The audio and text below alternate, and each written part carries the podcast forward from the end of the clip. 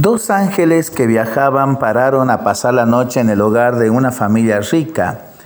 La familia era grosera y rechazó la estancia de los ángeles en el cuarto de huéspedes de la mansión. En su lugar, los ángeles fueron hospedados en un espacio frío del sótano. Hicieron su cama en el suelo duro. Entonces el ángel más viejo vio un agujero en la pared y lo reparó.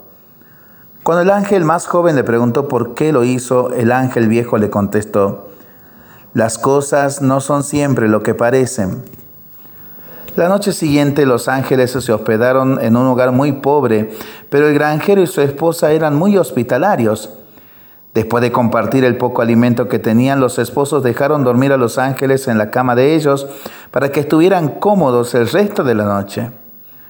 Cuando el sol salió a la mañana siguiente, los ángeles encontraron al granjero y a su esposa muy tristes. Su única vaca, de la cual obtenían dinero por su leche, yacía muerta en el campo. El joven ángel se enojó y le preguntó al ángel viejo por qué permitió que esto sucediera. El primer hombre tenía todo y le ayudaste. La segunda familia tenía muy poco y estaban dispuestos a compartir todo. Y dejaste morir a su única vaca. Las cosas no siempre son los que aparentan, le contestó el viejo ángel. Cuando permanecíamos en el sótano de la mansión, noté que había oro en ese agujero de la pared, puesto que el propietario era tan obsesionado, avaro y poco dispuesto a compartir su buena fortuna, sellé la pared para que jamás lo encuentre. Ayer por la noche, cuando nos dormíamos en la cama de los granjeros, el ángel de la muerte vino por su esposa, le di la vaca en lugar de ella.